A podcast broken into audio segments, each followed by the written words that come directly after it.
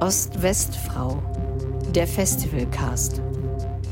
Hallo liebe ZuhörerInnen da draußen. Ich bin Caroline Kraft und das ist der Podcast zum Festival Ost-West-Frau, das vom 8. bis 10. März 2024 im Roten Salon der Volksbühne in Berlin stattfindet.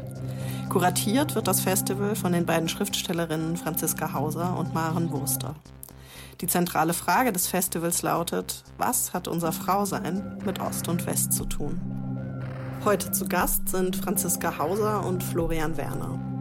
Franziska Hauser wurde 1975 in Ostberlin geboren und ist Autorin und Fotografin, hat Bühnenbild und freie Kunst studiert. Ihr Roman Sommerdreieck erschien 2015 und gewann den Debütantenpreis der Lit Cologne.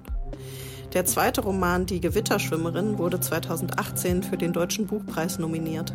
2022 erschienen Die Glasschwestern und 2022 keine von ihnen. Sie schreibt und fotografiert für das Magazin, die Berliner Zeitung, die FAZ und viele andere. Sie hat zwei Kinder. Florian Werner wurde 1971 in Westberlin geboren, studierte Literaturwissenschaften in Tübingen, Aberdeen und Berlin und promovierte 2007 mit einer Arbeit über Hip-Hop und Apokalypse. Er schreibt erzählende Sachbücher und Prosa, lehrt an der Hochschule der Künste in Bern und arbeitet für Deutschlandfunk Kultur. Seine Werke wurden in zahlreiche Sprachen übersetzt und mehrfach ausgezeichnet. Zuletzt erschien der Stuttgart-Komplex sowie Die Zunge, ein Porträt. Er lebt mit seiner Frau, den beiden gemeinsamen Kindern und einem Hund in Berlin.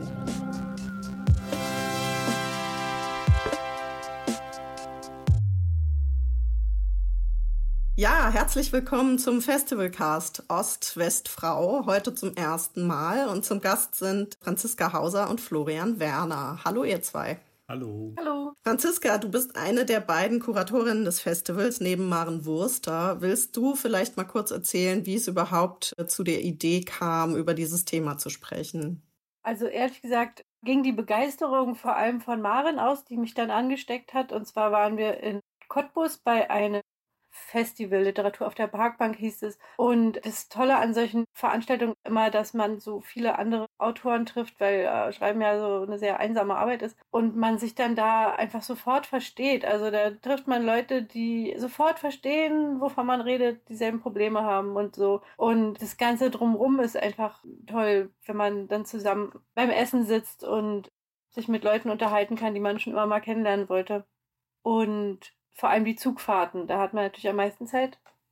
Und dann saßen wir am Tisch zusammen im Hotel, haben da irgendwas getrunken und dann merkten wir so, dass wir zu vielen Sachen dieselben Ansichten haben, einfach, worüber wir aber nicht so offen reden konnten, weil noch so viele andere dabei saßen. Und dann ähm, saßen wir eben zusammen im Zug, alleine auf der Rückfahrt und haben so viele Gemeinsamkeiten festgestellt, die aber so im Heute liegen. Also, dass, dass, dass wir einfach die Welt so ähnlich sehen, dieselben Probleme haben, dieselben Sachen uns beschäftigen und fingen dann so an, in unserer Vergangenheit zu graben. Und da taten sich plötzlich so viele Unterschiede auf. Und es war so ein bisschen irritierend, weil wir uns ja so gut verstanden haben. Und dann haben wir überlegt, wo das herkommt, was wir für unterschiedliche Prägungen haben und was wir eigentlich vom, von uns selbst erwarten als Mütter und Autorinnen äh, und was unsere Mütter von sich erwartet haben und von uns und so. Und das, da, da klaffte plötzlich so ein extremer Widerspruch. Also, dass, dass wir beide so klischeeartige Ost-West-Herkünfte haben eigentlich. Also das, da gibt's eben dieses Klischee von der ostdeutschen Arbeiterin, die alleinerziehend irgendwie 40 Stunden arbeitet und alles hinkriegt und unterstützt wird von ihrem Betrieb und eben das von der westdeutschen Hausfrau, die, wo die Kinder um zwölf aus dem Kindergarten kommen und aus der Schule und dann muss gekocht werden und so, die, oder eben die Frauen, die westdeutschen Frauen, die keine Kinder haben, die dann einfach, um nicht an den Herd gefesselt zu werden, gar keine Chance hatten, Kinder zu kriegen, wenn sie arbeiten wollten, weil es einfach nicht, die Gesellschaft nicht so eingerichtet war. Und dann gab es eben aber auch so viele Geschichten von Freundinnen, die wir haben, die, bei denen es gar nicht so war. Also die auch im Westen in total Arbeiterverhältnissen aufwuchsen. Da kannte niemand irgendwelche Hausfrauen. Und dann eben auch, wie zum Beispiel die Biografie von Sabine Rennefanz, die ja eigentlich eine typische Ostherkunft hat, so aus Brandenburg, aus so einem kleinen, ordentlich sozialistischen, aus so einer kleinen Stadt. Und da waren alle Hausfrauen, die ganzen Ostmütter. Und dann haben wir gedacht, da muss man einfach dringend mal drüber reden. Und dann hatte Maren, die ja schon so Festival-Erfahrung hat, gesagt, lass uns mal so ein Ost-West-Frauen-Festival machen, über die ganzen Prägungen reden.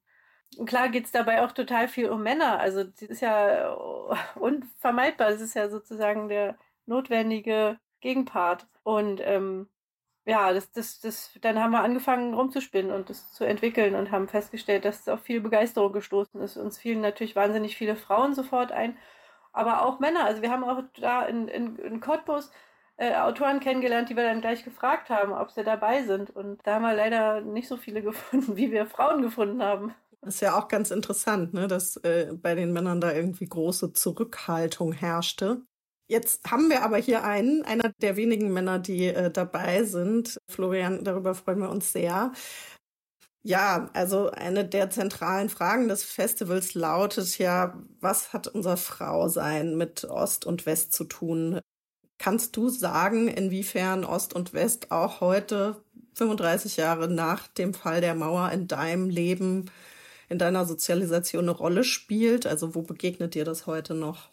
Ja, zunächst mal freue ich mich natürlich sehr, dass ich auch als weißer, mittlerweile ziemlich alter, heteronormativer Cis-Mann dabei sein darf bei dem Festival und diese Perspektive da einbringen und bin natürlich auch vor allem sehr gespannt auf die Texte, die ich zu hören bekomme. Und jetzt hat der Franzi eben schon gesagt, das ist gewissermaßen die, der Gegenpart, war, glaube ich, deine Formulierung, das fand ich schon interessant. Ne? Es ist nicht der, nicht der Mitpart, sondern der Gegenpart. Also irgendwie so eine merkwürdige Zaunposition, die ich, glaube ich, auch selber erstmal so für mich definieren muss, wie ich die da einnehme im Verlauf des, des Festivals, wobei ich viele der Autorinnen ja auch, auch kenne und, und großer Fan bin von, von ihren Texten. Das ist ja toll, dass eben Autorinnen wie Theresia Mura oder so, die ich, die ich schon lange kenne und schätze, dass sie da dabei sind.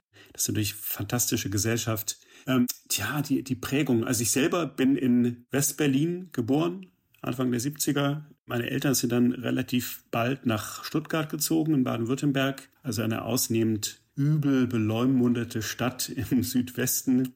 Nicht gerne gelitten. Gerade in Berlin merkt man das natürlich immer wieder. Ein Grund war tatsächlich, dass meine Mutter immer auch berufstätig war. Sie hatte eben zwei Söhne, meinen Zwillingsbruder und mich. Und meine Eltern waren, waren beide Musiker und fanden eben beide Arbeit als Berufsmusiker in Stuttgart. Und dort lebte auch meine Großmutter, die dann eben auf meinen Bruder und mich aufpasste und uns betreute, während meine Eltern dann bei der Probe waren oder im Konzert oder in der Oper, also spielenderweise, was dann eben doch sehr, sehr oft war, auch abends, auch spät, auch an Wochenenden oder auf Tourneen. Das heißt, die das Aufwachsen von meinem Bruder und mir, das, das hing schon sehr an den Frauen. Also meine Großväter habe ich tatsächlich nie kennengelernt. Die sind beide sehr früh gestorben. Und das heißt, es gab eben diese alleinstehende Oma, die da die Betreuung übernahm und dann meine Mutter, die eben zugleich voll arbeitete und den Haushalt schmiss und zwei Söhne erzog und noch den Hund verzog. Also klar, mein Vater hatte auch, auch was gemacht, aber das war insofern, obwohl es eben eine Westsozialisation war vielleicht gar nicht so eine typische Westsozialisation, eben dadurch, dass meine Mutter ähm, da immer sehr viel gearbeitet hat. Ja, inwieweit, natürlich hat mich das geprägt. Ich glaube, es ist immer so schwer, erstmal die, die Distanz zu sich selber zu finden, um rauszufinden, was einen geprägt hat. Was ich, glaube ich, sehr, sehr faszinierend finde, jetzt nach fast 35 Jahren, dass das Bewusstsein, ob jemand eine Ost- oder Westprägung hat, weiß nicht, wie sehr sich das mit deinen Erfahrungen deckt, Franzi, doch sofort noch präsent ist. Also ich kenne natürlich sehr, sehr viele Schriftsteller und Schriftstellerinnen und Schriftstellerinnen, KollegInnen.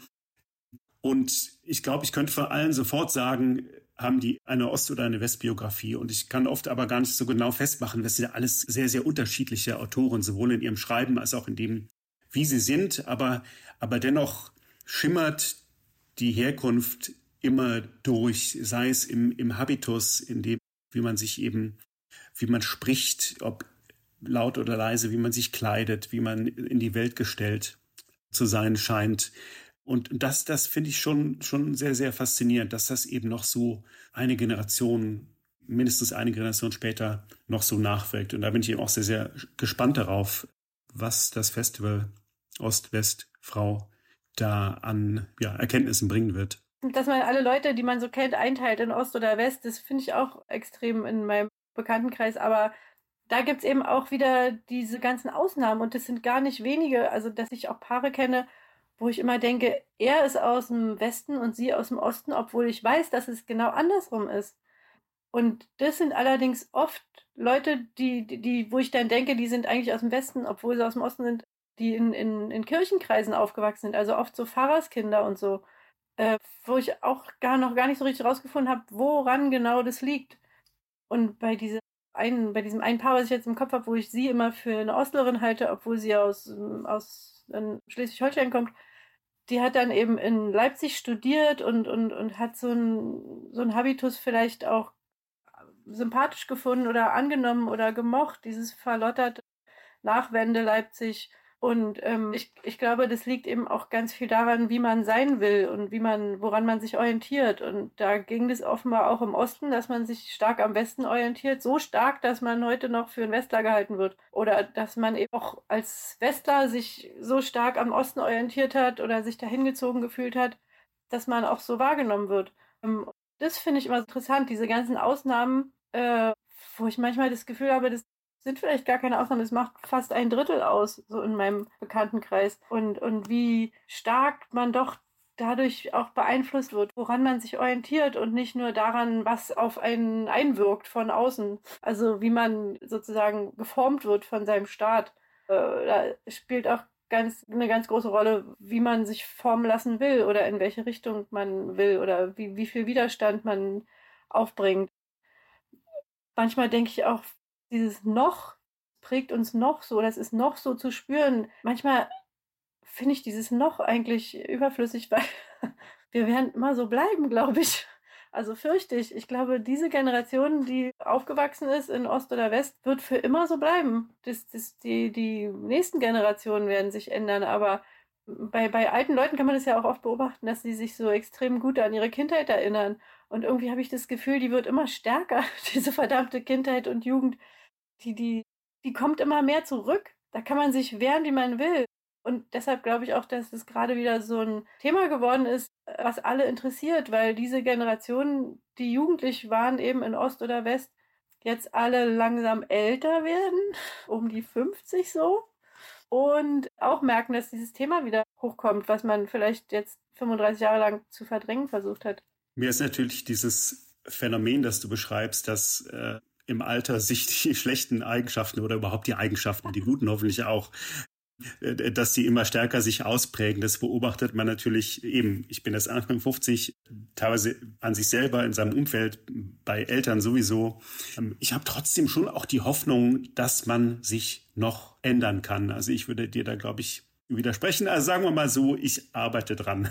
Aber ob es gelingt, müssen dann andere entscheiden. Aber genau, ich, ich würde das nicht leichtfertig aufgeben und zu sagen, okay, das ist halt die Prägung, dass man gewisse Prägungen und so habituelle Sachen, glaube ich, nie los wird und dass die sich über Generationen natürlich auch fortsetzen, ist mir völlig bewusst und beobachte ich auch bei mir und Menschen, die mir nahestehen. Aber trotzdem glaube ich, den Versuch, ähm, da auszubrechen, denn den ist es wert. Aber was mich interessieren würde, an dem, was du gerade gesagt hast, also als du beschrieben hast, klar, es gibt Leute mit Ostbiografie, die sich stark am Westen orientiert haben und aber eben auch umgekehrt. In anderen Bereichen würde man da ja von kultureller Appropriation sprechen. Also wenn du es beschreibst, zu den, den Weststudenten, der dann aus, weiß nicht, Stuttgart oder Heidelberg eben nach Leipzig zieht oder zog in den 90ern und dann so einen gewissen Habitus mit, weiß nicht, selbstgedrehten Zigaretten und so Conner Island Flair irgendwie emuliert. Empfindest du das manchmal als Ostberlinerin irgendwie als kulturelle Aneignung, dass man denkt, was, was soll das eigentlich, der Scheiß, was die hier machen? Das ist doch unser Stil. Nee, das habe ich noch nie so empfunden. Also bei, bei kultureller Aneignung geht es ja auch um Kultur. Also es geht ja nicht darum, wie Leute sich privat verhalten, sondern darum, was man kulturell aufbereitet. Und da, äh, das, das ist auf jeden Fall ein schwieriges Thema. Aber was, was ich immer komisch fand, waren so Westler, die einem den Osten erklärt haben. Das ist ja auch so ein bisschen Männerphänomen, muss man mal leider sagen, dass die oft so eine Erklärbären sind. Klar weiß ich dann inzwischen, dass die sich das vor allem selbst erklären wollen. Die wollen halt den Osten verstehen erklären den sich selbst und brauchen Zuhörer und fangen dann eben an, so Sachen zu verkünden über den Osten, wie der so war. Also da bin ich inzwischen echt sehr gnädig geworden bei solchen Erklärmännern, die im Westen aufgewachsen sind und mir erklären, was im Osten los war. Was glauben die denn verstanden zu haben von außen, was du nicht verstanden hast? Das würde mich mal interessieren. Naja, die, die politischen Bewegungen, warum der Osten eingegangen ist, warum das alles nicht klappen konnte und wie wir so gelebt haben und was wir falsch gemacht haben und so. Ich weiß nicht, fällt mir jetzt gar kein konkretes Beispiel ein, aber mir fallen viele konkrete Männer ein, die, die das gut erklären können. Okay. Aber äh, ein bisschen hat es ja auch mit der kulturellen Aneignung oder mit der Aufarbeitung, dass mich das natürlich total aufregt, wenn Donnersmark irgendwie, der erklärt ja im Prinzip mit seinen Filmen die, der ganzen Welt den Osten. Also nicht, nicht nur dem Westen, sondern auch den USA eigentlich. Wo er dann du meinst das konkret hat. das Leben der anderen? Genau, da, dafür hat er ja, einen Oscar gekriegt, glaube ich. In, ja, genau. Aber das ist leider offenbar nicht anders möglich. Also auch Karl May und so nach dem Krieg, dass man dann plötzlich diese Indianer total romantisch fand und irgendwie ausgedacht hat, wie so ein Märchen. Also man hat da irgendwie so eine Figur sich ausgedacht und ein Märchen draus gemacht. Und das hat den Leuten geholfen.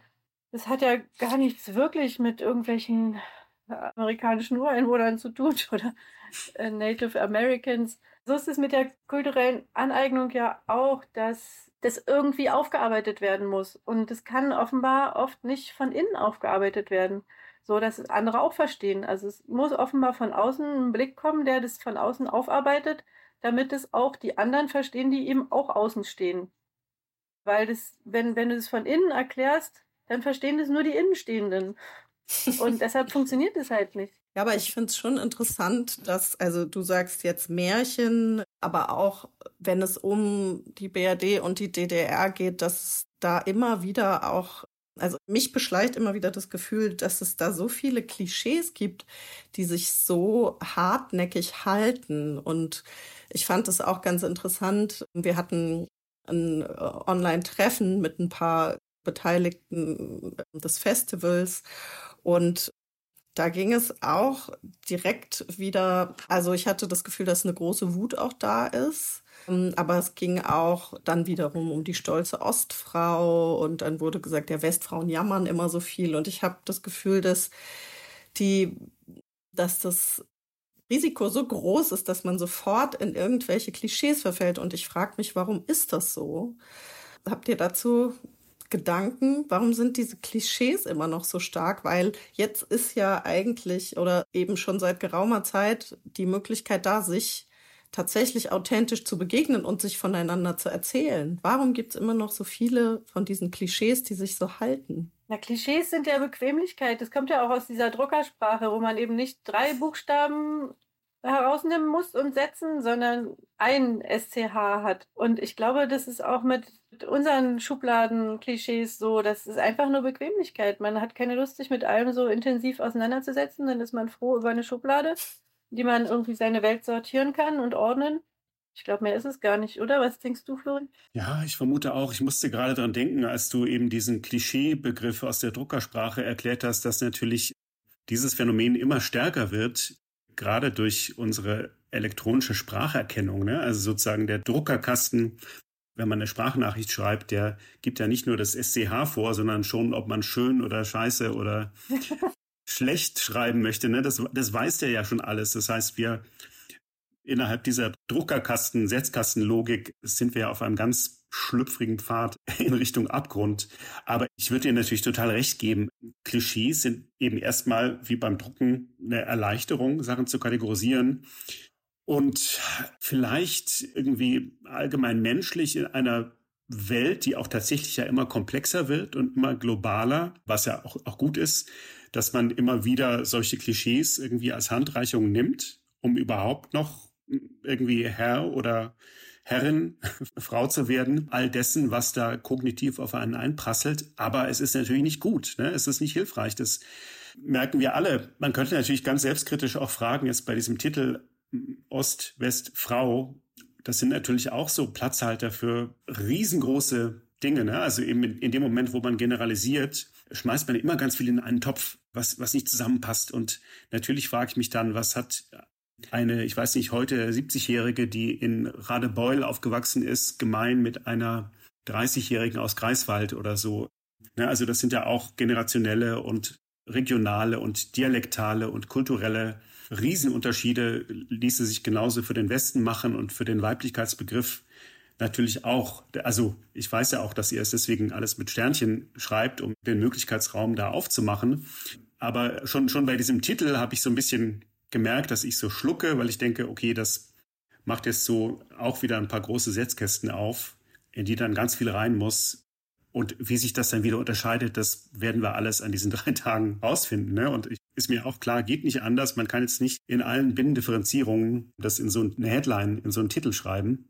Aber genau, auch, auch, auch da verfällt man natürlich in gewisser Weise ins, ins Klischee. Das ist ja auch ein bisschen provokant und provoziert so den, den Redebedarf oder hm, ja, gen generiert eigentlich den Redebedarf, wenn man so eine kleine Provokation setzt mit dieser Verallgemeinerung das fragen sich ja auch sehr viele, was, was das soll mit diesen Gender-Sternchen überhaupt, mit diesen ganzen Differenzierungen. Und da ploppt ja gleich so ein riesen Redebedarf und Aufregungsbedarf auf.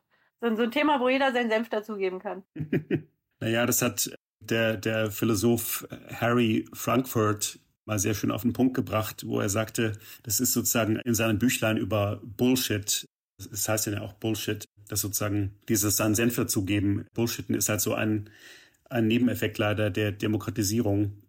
Also jeder darf was sagen, ist ja auch gut, aber deswegen glaubt auch jeder, er müsse was zu allem sagen. Und dann ja. endet man manchmal eben mit sehr vielen Redebeiträgen zu allem. Hm. Genau, man sagt in der Firma, die äh, Entscheidung über den Bau eines neuen Atomkraftwerks eine Viertelstunde dauert und die Entscheidung über den Kauf einer neuen Kaffeemaschine zwei Stunden dauert, weil eben jeder seinen Senf dazu gibt. Also alle haben dazu eine Meinung. Äh, das, mit dem Senf dazugeben kommt, kommt ja auch daher, dass die früher immer mit dem Senf sich gegenseitig vergiftet haben, ne? wenn man da das Gift nicht so gut schmeckt, dann hat jeder seinen eigenen Senf mitgebracht. Ach so, na guck mal, Wahnsinn, schon wieder ja. was gelernt. Erst zum Klischeebegriff und dann zum Senfbegriff.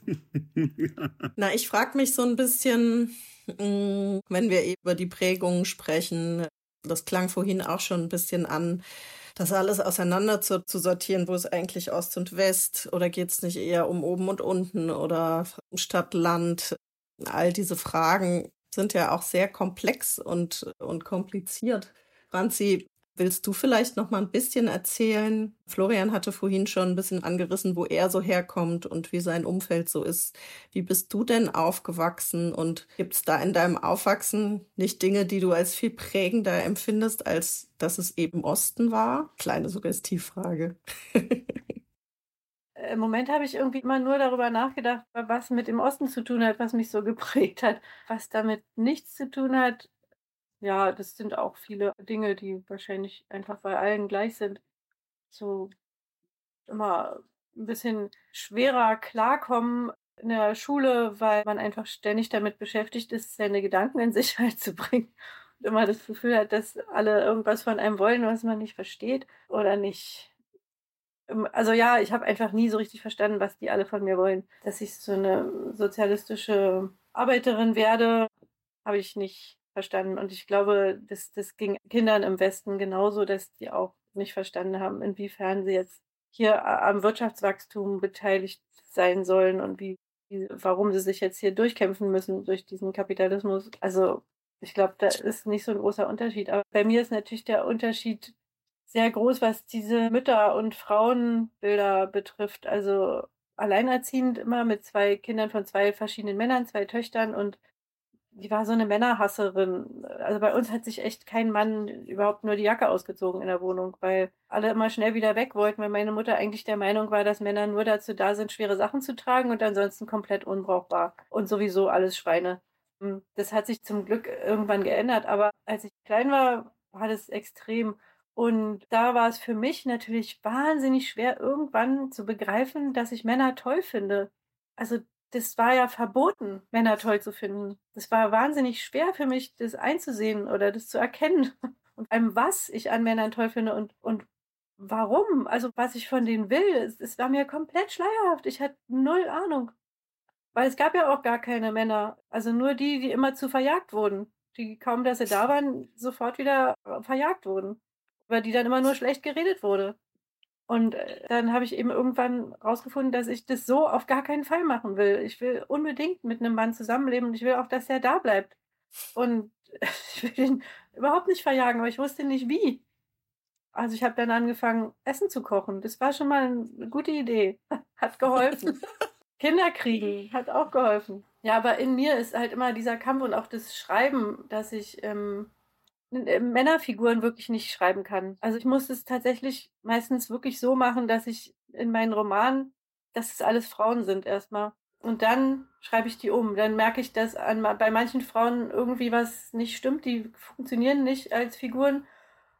Und dann mache ich aus dieser Frau einen Mann. Und das ist immer die beste Lösung in meinem Fall. Also die, die, die hatte, da gibt es dann so geringfügige Veränderungen aber das, das sind immer super tolle Männer, die ich dann daraus bastel mit dieser Methode. Aber es liegt eben einfach wirklich an meiner eigenen Unfähigkeit, an, an, an meinem Unverständnis. Ich weiß nicht, wozu Männer da sind.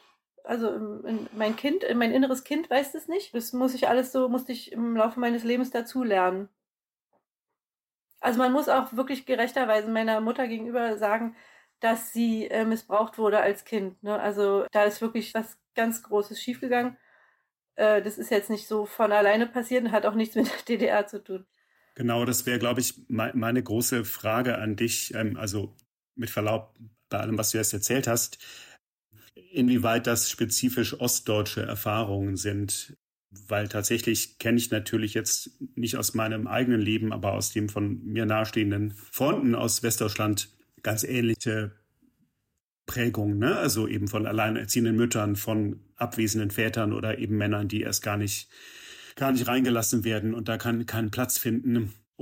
Und umgekehrt kenne ich natürlich auch ostdeutsche Freunde, die, deren Eltern irgendwie bis heute glücklich zusammen sind, oder ich hoffe glücklich, soweit ich das von außen beurteilen kann, und, und wo das ganz anders läuft. Ne? Also inwieweit das dann mit dem politischen System korreliert, weiß ich nicht genau. Das betrifft vielleicht auch das Schreiben. Also wenn du sagst sozusagen, deine Figuren sind erstmal weiblich, so geht's mir natürlich auch. Also nicht, dass sie erstmal weiblich sind, sondern dass die erstmal zumindest vom, vom Gender und meistens auch, glaube ich, vom, vom Alter her relativ nah an mir dran sind, weil das ist halt nun mal der Erfahrungshorizont, aus dem man schreibt und in, in dem man eben sein, sein Leben lebt und in dem man denkt. Und natürlich ist man da geprägt von Geschlecht, Hautfarbe, Klasse, Herkunft, lässt sich auch nicht so leicht abstreifen. Und danach kann man versuchen, das vielleicht zu modulieren oder zu verschieben in ein anderes Geschlecht oder eine andere Klasse oder so. Aber es ist wahnsinnig schwer, ne? da aus seinem kognitiven Käfig rauszukommen beim Schreiben. Und dann im allerschlimmsten Fall kommt halt so eine Besinnlichkeitsprosa in Ich-Perspektive dabei raus. Hoffentlich nicht immer, sondern dann muss man eben so weit wie, wie es geht von sich weggehen.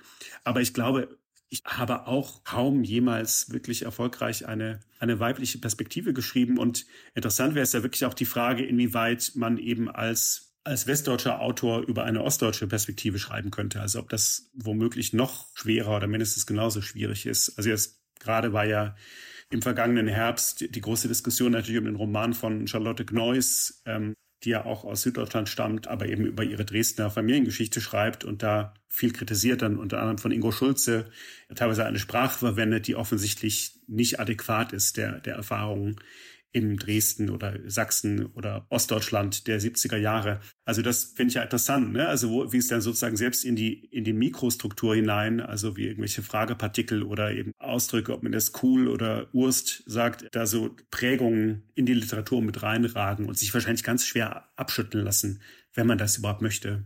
Ja, ich, ich finde das nicht, dass man das möchten muss. Also ich würde sowas überhaupt nicht in Frage stellen. Ich finde es total cool, wenn sich so junge Frauen westsozialisierte Frauen mit dem Osten beschäftigen wollen. Das finde ich toll. Also das ist ja Aufarbeitung. Also warum soll man das nicht dürfen? Da bin ich ja völlig deiner Meinung, aber es wurde ja durchaus sehr, sehr kritisch gesehen. Ne? Also ich habe das eben am Anfang unseres Gesprächs so scherzhaft als kulturelle Aneignung beschrieben, aber ich glaube, genauso wurde es ja teilweise polemisch betrachtet. Ja, aber irgendwie kommt ja so eine Diskussion dann auch immer nicht so richtig weiter, merkt man ja. Also alle regen sich irgendwie auf und dann stehen alle ratlos in der Gegend rum und wissen eigentlich gar nicht so genau worüber.